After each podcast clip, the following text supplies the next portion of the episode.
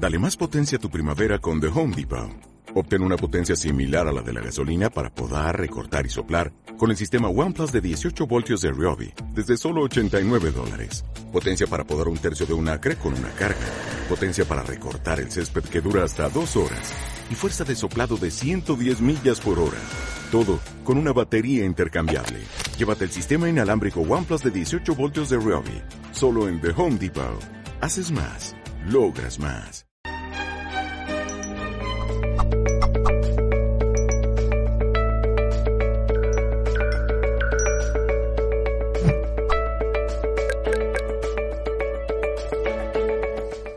Saludos, saludos amigas y amigos de Mindalia, muy bienvenidos a una nueva transmisión en directo a través de todas nuestras plataformas. Los invito a que se suscriban ahí, por ejemplo, a nuestra plataforma Bone Life, donde van a encontrar más contenido también. Recuerden que estamos en directo y que están habilitados los chats de la plataforma por la que nos estés viendo, así que ahí espero tus preguntas para luego trasladárselas a nuestra invitada de hoy, que es Sol, Sol Aimsa aquí con nosotros. En un minuto la voy a presentar. Recuerden esto, si estás viéndonos en YouTube, tenés que suscribirte al canal para poder acceder al chat. Lo aviso porque queremos leerlos, queremos recibir sus preguntas y sus comentarios. Sola Imsa aquí con nosotros nos viene a hablar sobre el origen de los ángeles. Lleva más de 30 años como terapeuta, profesora, canalizadora, ofrece distintos cursos y talleres de las técnicas que ella misma ha realizado. Además es una investigadora del misterio, entre muchísimas otras cosas más. Ya los estoy leyendo ahí en el chat que están todos esperando por esta charla y vamos a ir a ello. Bienvenida, Sol, nuevamente aquí a Mindalia. ¿Cómo estás? Pues muy bien, encantada de estar con vosotros, como siempre, y nada, esperando a poder compartir con nuestros amigos pues este tema que creo que es bastante interesante, ¿no? De cómo, cuál fue la, la creación o el origen de estos seres que llamamos ángeles. Claro que sí, claro que sí. Nosotros estamos aquí ansiosos por escuchar, por aprender un poco más, así que la pantalla es tuya, te escuchamos y nos informamos también. Muchas gracias. Bueno, pues vamos a ver esto de los ángeles, de dónde vienen, ¿eh? si, es, si es un concepto religioso, espiritual o cultural. Y en realidad es cultural, y ahora lo iremos viendo poco a poco.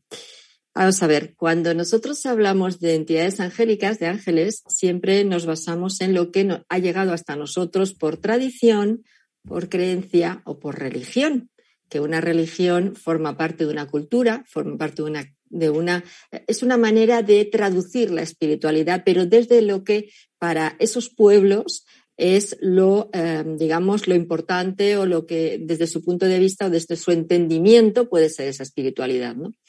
Entonces, claro, ahí ya eh, nos salimos de lo que sería la pura conexión, la pura visión o la pura espiritualidad, que sería la palabra que aglutinaría todo, ¿no?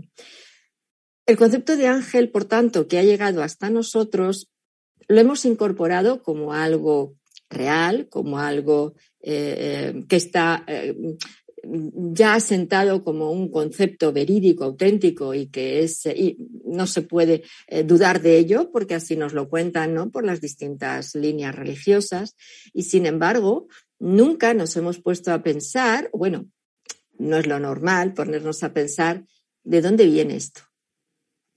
¿Cómo llegó a nosotros? ¿Es algo real o es una creencia?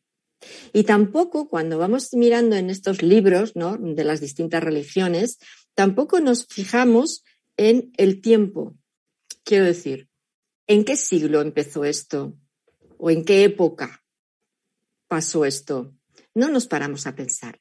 Y ahí está el problema. Y de ahí vienen las confusiones de terminar creyendo eh, determinados conceptos que no tienen nada que ver con una realidad palpable. Así es que vamos a empezar un poco, ¿no? ¿Desde cuándo? ¿Desde cuándo mm, surge el concepto ángel? Pues en realidad es un concepto relativamente moderno, porque si nos vamos al principio de la humanidad, al principio lo que se creía era en la diosa, en la madre universal. No había un concepto de Dios y mucho menos de una, una camarilla alrededor de ese Dios. Eso no existía en el principio. En la, historia de la humanidad sabemos que tiene distintas edades, ¿no? Estaría la, la, edad de piedra o el paleolítico, que estaría dentro de él, el paleolítico, el mesolítico y luego el neolítico. Y ya el neolítico daría paso a la edad de cobre, de bronce y de hierro. Y diréis, ¿y qué tiene que ver esto con los ángeles? Dadme un poquito de tiempo. En el paleolítico, lo que surgió era ese concepto de la diosa. Lo que los humanos de ese tiempo adoraban era a la tierra, a la naturaleza, al cielo, a las estrellas, a todo lo que podían ver, sentir y percibir desde su esencia. Porque estas razas primeras eran muy, mucho más emocionales, mucho más empáticas, más sensitivas. Y estaban, eh, como digo, muy ligados a esta tierra y a esa diosa. Y solo existía la diosa, la madre. No existía un concepto de Dios masculino o de eh, seres que acompañasen a ese Dios. La manera de, de, cómo era la sociedad era una sociedad eh, abierta, era una sociedad que cada uno se dedicaba a lo suyo, pero que había respeto y sobre todo había igualdad entre hombres y mujeres, aunque podemos pensar que no, sí lo había y en estudios que se han hecho y de cómo eh, todos estos restos que hemos ido recogiendo de esos tiempos, se iba viendo lo que cada uno se dedicaba. El hombre a lo suyo, la mujer a lo suyo, pero luego había un respeto. Y en lo que eran las reuniones sociales y en lo que era la adoración a esos dioses, era esa diosa y era la mujer la que se encargaba, por tanto, de esa conexión con la divinidad.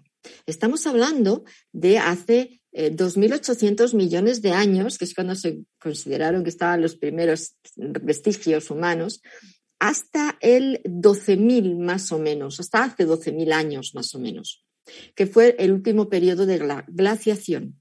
Aquí surgieron unas culturas fantásticas, como era la minoica o la cicládica, que era en la zona del mar Egeo, de las islas del Egeo, eh, por ejemplo, Creta.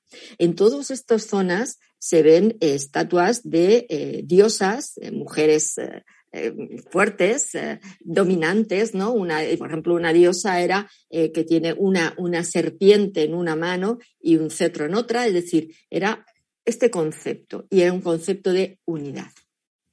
Claro, decís, bueno, y entonces, ¿no se creía a un Dios único desde el principio? No. Eso vino después vino en la época del neolítico. Fijaros que inclusive en estos primeros tiempos, eh, que podemos pensar que eran razas como muy eh, físicamente, como muy, eh, muy primitivas, había, había mucha variedad. Y se han encontrado vestigios, aunque no nos los quieran contar, no tienen mucho que ver con esa raza de ese, de ese Homo sapiens sapiens, ¿no? pero em, se ha encontrado, por ejemplo, de una mujer que medía unos 70, era, eh, tenía una constitución fuerte, no había tenido prácticamente enfermedades, tenía todos sus dientes colocaditos, es decir, una mujer sana. Era una cultura que vivían muy bien y eran lo que se llamaban los recolectores, ¿no? Y todavía no había llegado la agricultura. Posteriormente, como digo, hubo un punto de quiebre. Todos estos primeros humanos eh, fueron previo, hubo otra cultura, porque en la Tierra hubo como cuatro periodos. Esas primeras razas eh, que estuvieron aquí y que ayudaron a que este planeta eh, avanzara, se desarrollara para poder eh, luego crear una humanidad que pudiéramos ser los terrestres que habitamos aquí y por tanto que nos consideramos los dueños de este planeta, ¿no? Los propios, los autóctonos de este planeta, no los dueños, perdonad. Primero había esa primera raza y luego ya apareció la raza humana. Pero aún así, hubo un momento de quiebre. El momento en el que desapareció la diosa para aparecer el Dios único. Y ahí es donde aparecieron las religiones y de ahí es donde viene el concepto de ángeles, no anteriores. La diosa no iba acompañada de ángeles, iba acompañada de entidades espirituales, de seres como ella, pero no tenían ese concepto tampoco de única y los que le obedecen. Eso no existía. Hay distintas Em, líneas de estudio pero la que más fuerza está, ha ido tomando a lo largo de todos estos estudios es eh, que lo cambio, el gran cambio se dio cuando surgió un pueblo que es al que llaman los Kurgan, que venía de la zona, o los Yamnaya, que estaríamos hablando de hace unos más de 6.000 años, de mil años y más allá, que vinieron de la zona de Ucrania y de las estepas rusas y que fueron los que propiamente podríamos llamarles como los arios, la raza aria, la raza de piel blanca. Estos seres eran guerreros, pastores, guerreros, eran los que habían ya dominado el caballo, cosa que no había en el resto de los lugares. Utilizaban ya armas porque trabajaban los metales y eh, iban conquistando territorios y matando a diestro y siniestro porque eran muy violentos. Y ellos son los que trajeron al resto, tanto para la zona de Europa como el norte de África como la zona de Asia, trajeron el concepto del Dios único acompañado de un séquito de seres que estaban con él y que eh, en un momento puntual los llamaron ángeles. ¿Por qué ángeles? Porque ángel es el enviado de Dios.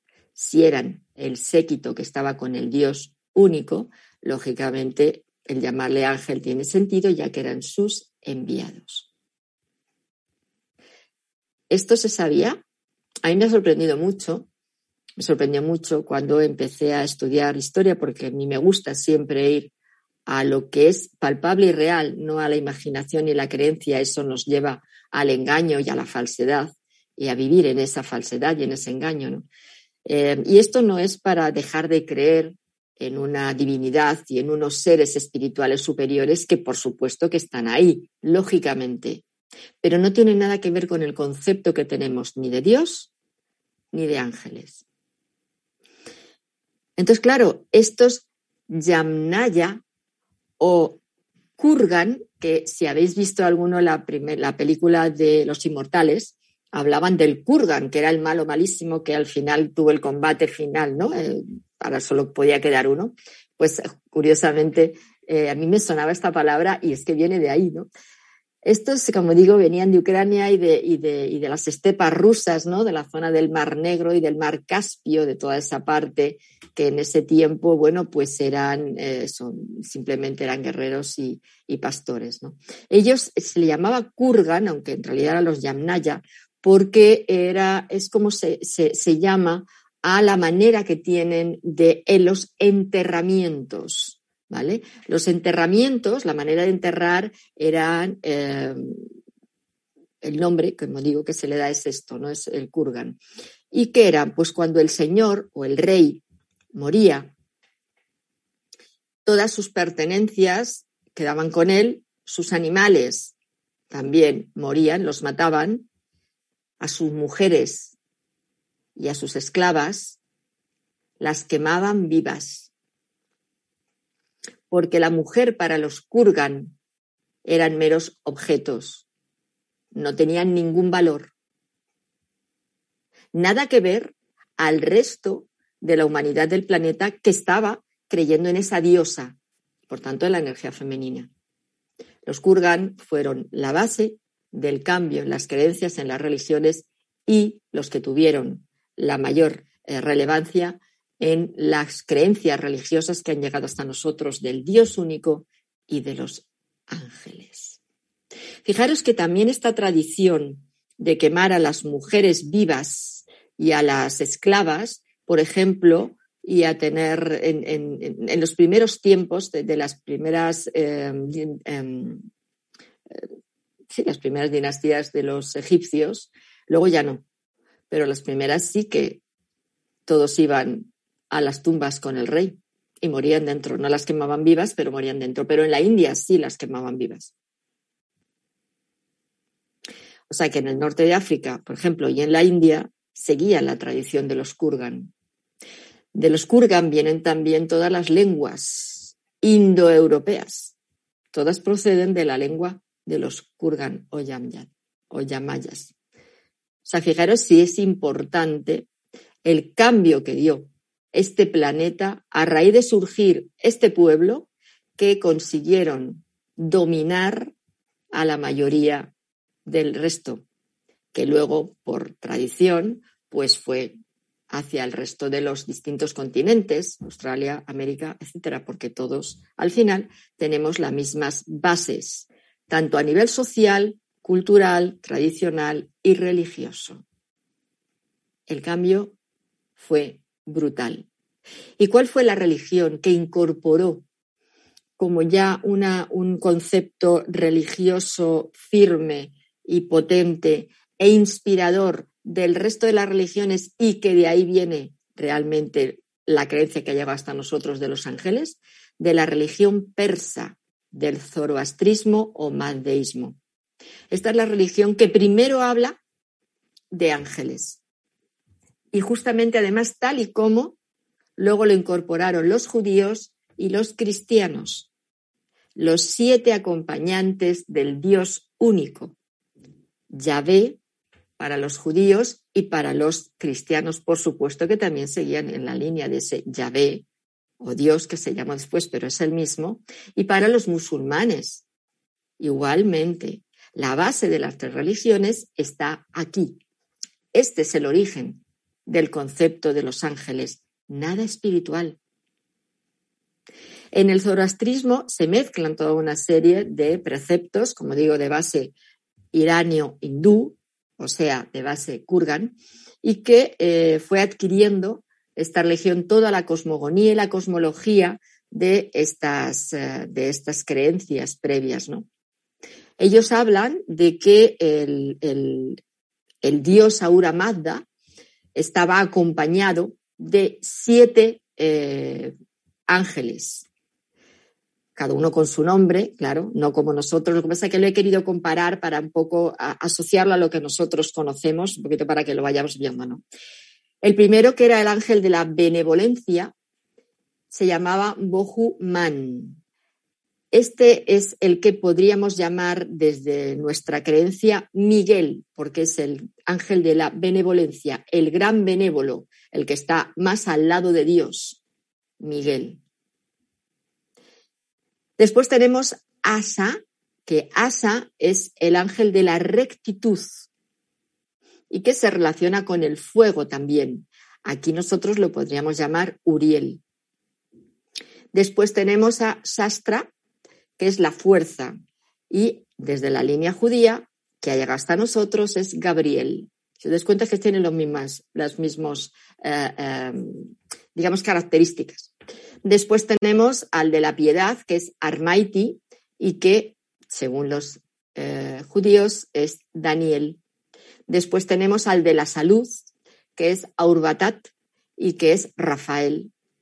Después el de la inmortalidad, que es Ameretat, y que es Azrael, porque también es el de la muerte.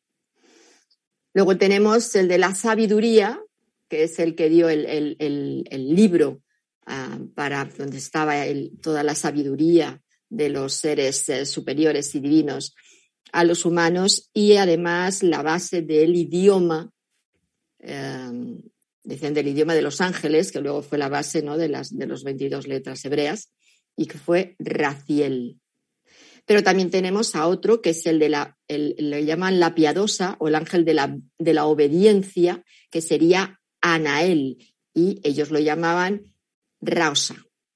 O sea que, si os dais cuenta, tenemos a este Aura Magda, Dios único, que vino a otorgar, a crear al, ser humano, a enseñarle, a protegerle y a que el humano le obedeciera, ya que le, trasladaba todas sus, en, sus, eh, leyes, eh, pautas, preceptos, mandamientos, llamémoslo como queramos, y que el humano tenía que seguir, ¿no? Y él venía con sus siete acompañantes o siete ángeles. Así que aquí aparecieron este concepto e igualmente, por supuesto, como todo es dual, aparecieron los siete demonios. cada ángel tenía su opuesto, el demonio. Y también este concepto viene de esta misma línea zoroástrica.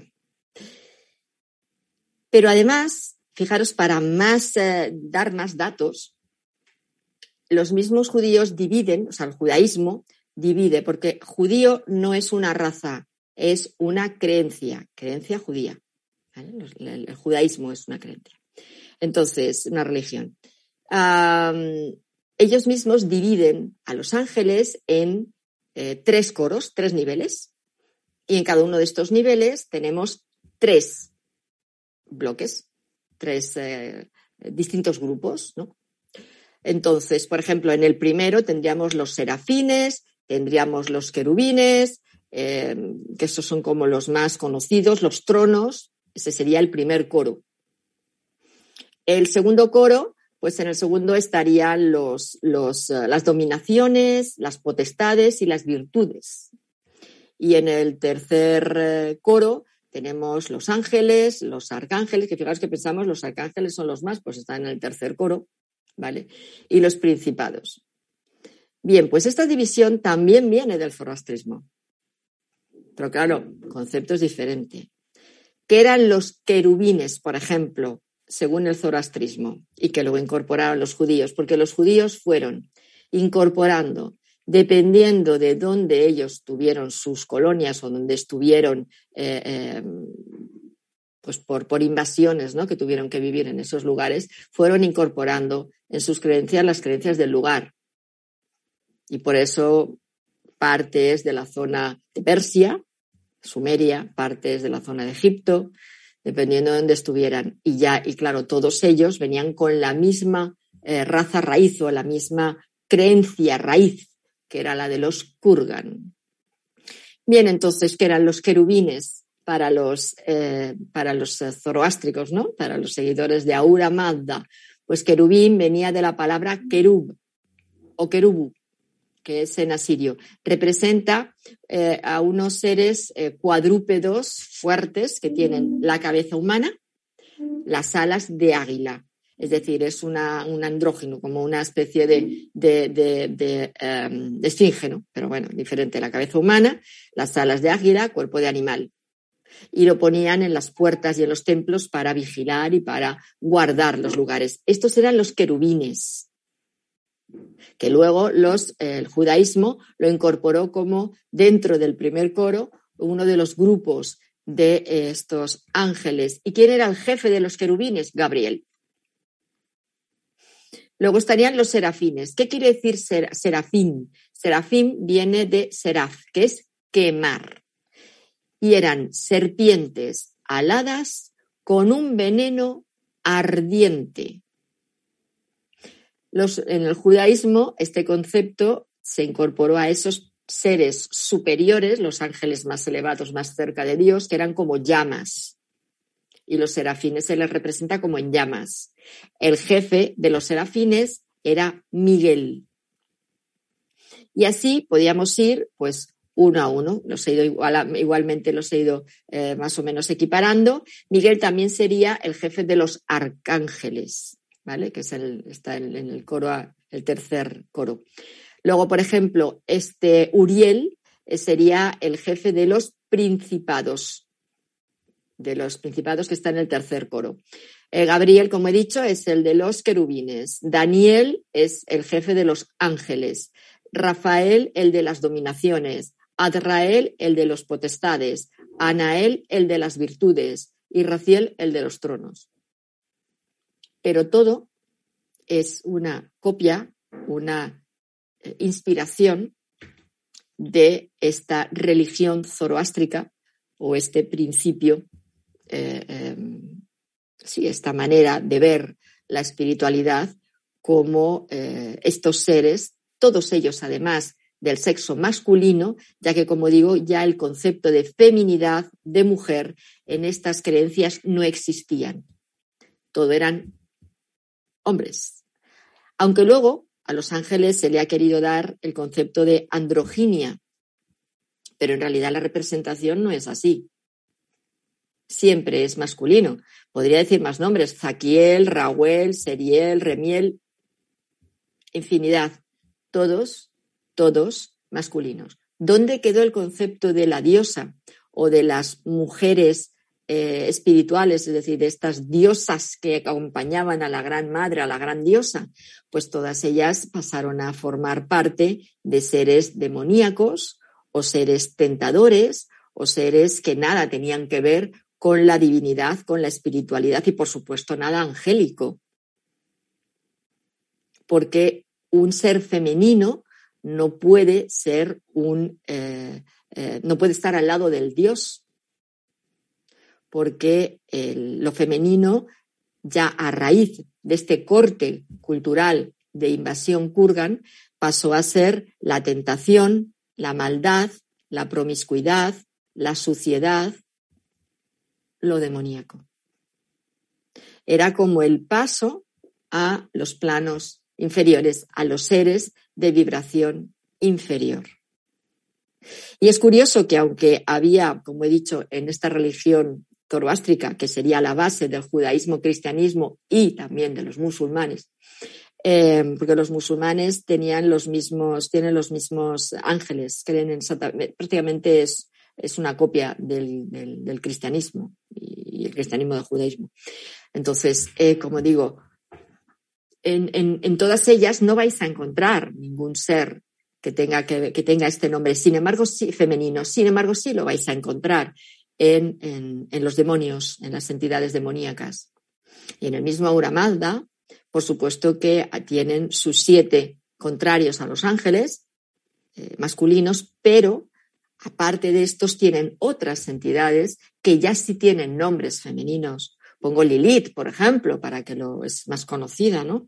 Uh, y Nana, otras tantas que eran eh, en principio diosas de diferentes culturas, pero que pasaron a formar parte del elenco mm, no muy luminoso y por supuesto eh, cuando ya se les podía, a las que se les consideraba como esas diosas que estaban ahí, pero en realidad eh, siempre se les ponía determinados aspectos o determinadas cualidades que no eran las de la perfección de la entidad angélica que era el que acompañaba. Es cierto que, por ejemplo, si nos vamos a la tradición eh, em, egipcia, en Egipto, es distinto porque ahí no tenemos ese Dios único.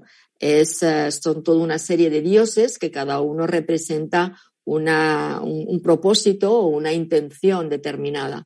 Eh, lo que es el monoteísmo, que serían las religiones de las cuales proceden el concepto de ángel, no del resto de las religiones. Las politeístas no hay nunca ángeles por medio, son solo las monoteístas. Y las monoteístas son siempre un Dios masculino, no hay seres femeninos. Si nos vamos a la religión católica, diréis, bueno, por ahí está la Virgen María, pero en realidad la Virgen María es una madre del Hijo de Dios, tampoco es una señora que se la pudiera considerar como más allá de ser la madre del Hijo de Dios. Lo que pasa que luego la, eh, la Iglesia, en tiempos muy modernos, ya en comparación, pues la eh, elevaron a concepto de eh, ser supremo, pero para desestabilizar, desligar o apartar eh, esa creencia de, hacia María Magdalena que se la consideraba como el ser realmente iniciado junto con Jesús en ese caminar. ¿no? Pero en realidad está muy claro que lo que tenemos como religión, como Dios y como ángeles, viene de una creencia paternalista, de una creencia eh, machista, si queréis, o no sé cómo, qué palabra queráis poner, a mí me da lo mismo, pero que la raíz, la base está en esta cultura kurgan que llegó a Europa, norte de África y, eh, todo lo que es la parte de Asia eh, media y no, no, no, Japón y, y China, sino más centro, y que, bueno, pues transformaron no solamente una creencia religiosa, transformaron una forma de vida que ha llegado hasta nosotros y que al día de hoy todavía no hemos sido capaces de desechar. Seguimos creyendo en lo mismo. La igualdad, por lo tanto, en la sociedad, si esto sigue así, no podrá darse. Así es que aquí os dejo pues eh, estas averiguaciones que se podrán extender muchísimo más porque sobre los Kurgan habría que hablar muchísimo por todo lo que ha eh, generado ¿no? en la sociedad que ha llegado hasta nosotros, pero bueno, creo que la base de este origen de los ángeles ha quedado bastante claro. Muy bien. Así es que ahora esperando vuestras preguntas. Muchísimas gracias, Sol. Muchísimas gracias por esta información, como siempre. Vamos a irnos a las preguntas de la gente en un minuto. Antes de las preguntas, un breve video que Mindalia quiere compartir con nosotros. Lo disfrutamos y luego regresamos ya con todas las preguntas que han dejado ahí en el chat para ti. Cada persona posee una luz dentro de su ser que actúa como una brújula indicándole el camino por donde debe transitar sabiamente. Cuando proyectamos nuestra luz, reconocemos los caminos de oscuridad por los que hemos pasado, integrando ese aprendizaje, reconociendo y aceptando las experiencias dolorosas y, pese a ellas, creando un camino más amoroso y sabio. Aprende a proyectar tu luz en un nuevo congreso de Mindalia.com los días 17, 18 y 19 de noviembre. Infórmate ya en www.mindaliacongresos.com, en el email congresos.mindalia.com o por WhatsApp al más 34 670 41 59 22. Muy bien, tenemos un próximo congreso aquí en Mindalia dentro de muy poquito, así que atentos ahí a todas nuestras redes sociales para informarse y poder participar de él, tanto como especialista como espectadores, que ahí van a tener mucho, mucho contenido de forma gratuita para poder informarse. Em, vamos a irnos a las preguntas. Me quedo con un poco esto último que dijiste, Sol, de eh, cómo sería entonces, cómo deberíamos comenzar con este proceso de, de desconstrucción, si se puede decir de alguna manera, en base a todo lo que nos has dicho. No te escuchamos. No te estamos escuchando ahora. No, no, no, no. Vamos a ver si podemos ahí chequear el micro tuyo. Un segundo y estamos, amigos. Ahí estás muteada, ahora desmuteate. En el Zoom. A ver. No, tampoco te escuchamos. Muy bien, mientras Sol intenta ahí arreglar su micro amigo, les cuento que, que estoy ahí leyendo sus preguntas y se las vamos a trasladar a ella. Vamos a intentar solucionar este pequeño desfasaje de sonido. A ver, Sol. Ahora ya me oís. Ahora te escuchamos, bárbaro. Dale. Es que no sé qué ha pasado con el cable, que se ha movido nada, una milésima y ya está. Bien, eh, que sí es cierto que eh, para es como si nos tuviéramos que desprogramar, porque hemos incorporado una creencia con unas bases tan, tan, tan fuertes, tan potentes, de tantísimos siglos, que eso es difícil de cambiarlo. Pero no solamente, como he dicho, una creencia religiosa, es que es una forma de vida. Y claro, cambiar todo el inconsciente colectivo de una humanidad que ha incorporado esto como la base única es difícil de, mover. Pero bueno, hay que, sabiéndolo, lo que hay que hacer es ponernos a ello y empezar a cambiar en nosotros primero, porque no podemos querer que cambie el otro si yo no cambio, ¿no? Entonces, cada uno desde su lado hacer lo posible, lo que considere que debe de hacer. Y eso irá dando poquito a poco la vuelta para que la humanidad vaya cambiando. Excelente, muy bien. Preguntas eh, en el chat. José Arturo Campuzano dice desde México, el ser humano busca en algo divino, algo mágico para trascender. Desde tu punto de vista, Sol, ¿cómo lo podemos hacer? ¿Es necesario conectarse con energías sutiles para evolucionar o tenemos todo? Yo lo que creo que lo principal con lo que hay que conectar para poder eh, trascender, es decir, para poder cambiarnos, que es la idea, mejorar, sacar la, la, mejor versión de nosotros mismos, que es una frase que me encanta, eh, es conectar con uno, es conocernos, es trabajarnos, es buscar dentro y no buscar fuera, porque toda esta cultura que hemos incorporado, donde busca es fuera, para que nos guíen, para que nos enseñen, para que nos cuenten, para que nos faciliten, para que nos digan por dónde tenemos que ir, y nos hemos olvidado de nosotros. Entonces yo creo que la base es darle la vuelta, entrar en uno y a partir de ahí empezar a caminar. Por supuesto, Perdona, por supuesto, sin olvidarnos que es cierto que están esos seres divinos, esas entidades de luz, esas almas en el otro lado, nuestros guías, etcétera. eso está claro que está ahí. Pero de lo que estamos hablando es de las creencias que tenemos aquí. Y eso es lo que hay que cambiar. Sí, muy bien. Chelito Navarrete dice, ¿y las arcangelinas? Con muchos signitos de preguntación. De pregunta, perdón. A ver, eso no existe. A ver, igual que no existe el arcángel, no existe la arcangelina. La arcangelina surgió en la línea metafísica porque hubo un momento en el que se le acusó de ser muy machista, ¿no? Solamente eh, todo eran maestros, alguna maestra de vez en cuando que aparecía por ahí como Quan Yin, pero en realidad de origen eran todo maestros, no había mujeres. Entonces ah, hubo que darle ese cambio y todo eran arcángeles. Y igual, ¿no? Cada rayo tiene su arcángel asociado según los metafísicos, que tampoco tiene nada que ver, que en realidad es, todo una, una organización eh, creada por, mm, por, por, esas personas que seguían esa línea metafísica y que pensaban que era así, pero no tenía ninguna base espiritual.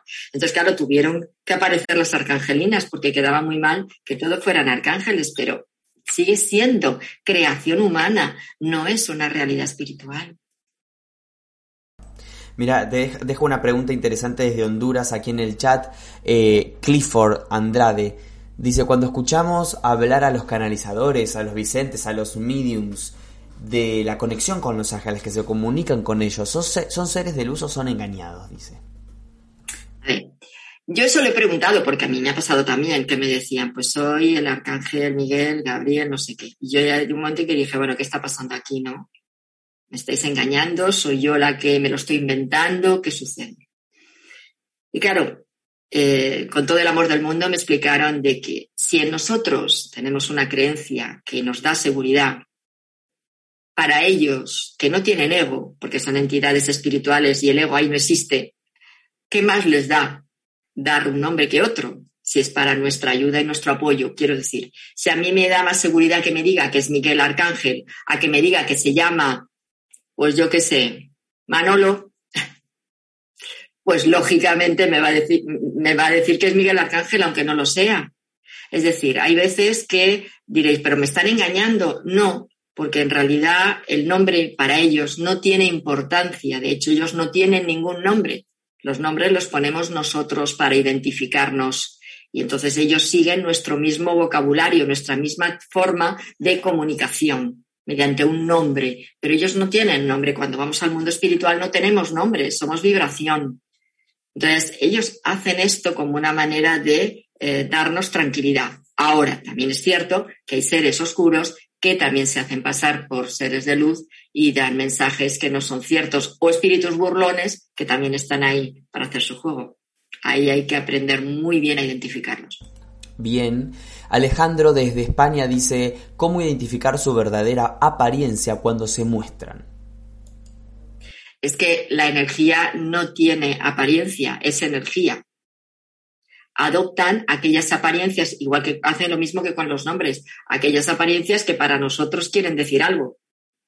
Pero ningún ángel tiene, ningún ser angélico o ser de luz, me da igual, llamadlo como queráis, tiene ninguna forma física nosotros, cuando vamos al otro lado, no tenemos forma física, pero adoptamos la forma que, eh, última que, con la que hemos eh, estado en este plano para que nos reconozcan.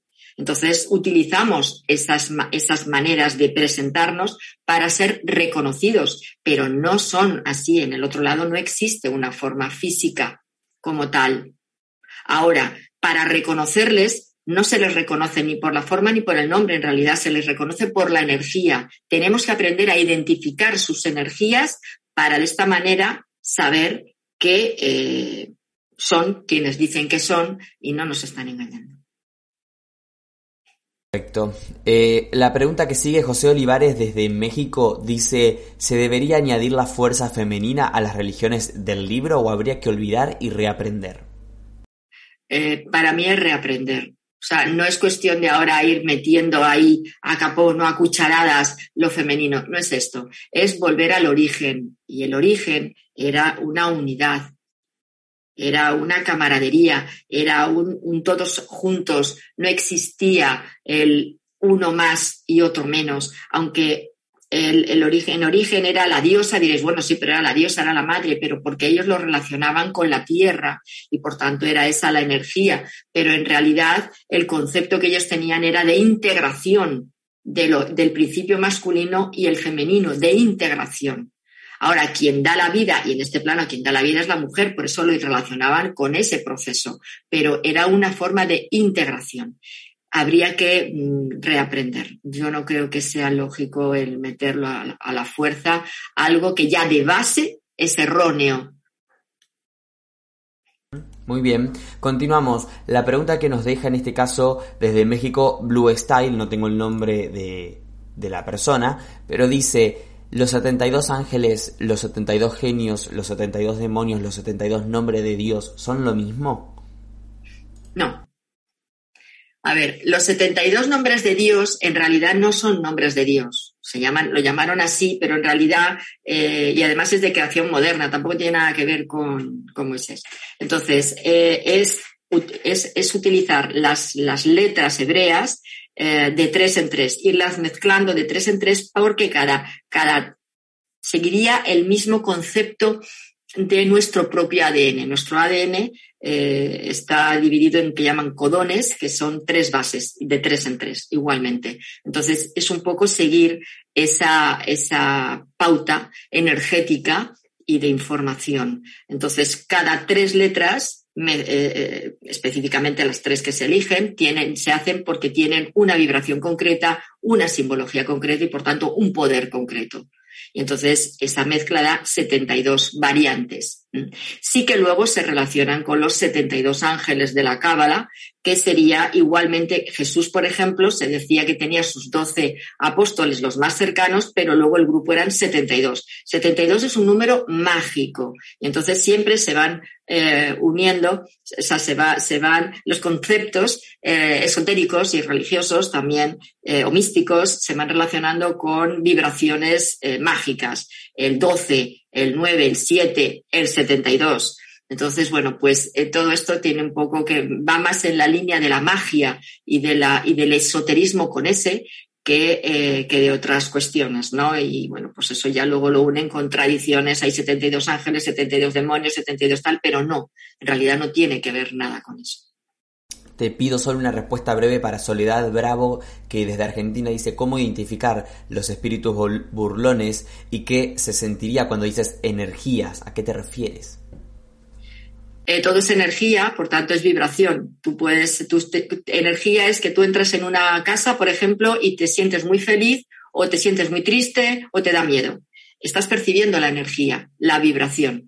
Bien, pues cuando nosotros morimos, nuestras, lo que realmente somos, la esencia nuestra es energía, vibración. A eso me refiero. Eso es lo que tenemos que aprender a sentir para reconocer si esa energía o esa vibración es positiva o no. Muy bien, Sol, excelente y muchas, muchas gracias por haber estado aquí. Nos queda un minuto, así que te doy la palabra para que te despidas de todos nosotros. Bueno, primero agradeceros y agradecerte ¿no? que, que, estés conmigo en este momento y, uh, y por supuesto a todos vosotros eh, agradeceros el que, primero el que os interese en estos temas, que eso ya es mucho, porque siempre que interesa algo es porque internamente necesitamos mejorar y necesitamos eh, aprender más y por tanto hacer los cambios también que, eh, aunque sea inconscientemente, estamos buscando, ¿no? Entonces, eso ya es para, es de agradecer y mucho. Y por supuesto, animaros a que sigáis investigando, a que esto que se dicho ahora no, os aparte de, de, de vuestras creencias, seguid creyendo en lo que consideréis, pero abriros, abriros a, a la investigación y a buscar siempre el origen de todo para intentar estar lo más en la verdad posible, aunque ya sabemos que la verdad total en estos planos es difícil de conseguir. Muy bien. Y os doy un abrazo a todos. Muchísimas gracias, Sol. Un placer haber coincidido contigo en este espacio. Amigos, para finalizar, como siempre, recuerden, Mindal es una organización sin ánimos de lucro y con pequeñas acciones pueden colaborar. Un me gusta, un comentario de energía positiva, compartir este video, suscribirse a nuestro canal, hacer una pequeña donación. Son pequeñas acciones pero que colaboran mucho con estos espacios. Gracias a todos por estar ahí. Eh, nos vemos en la próxima conexión de Mindalia en directo como siempre. Adiós.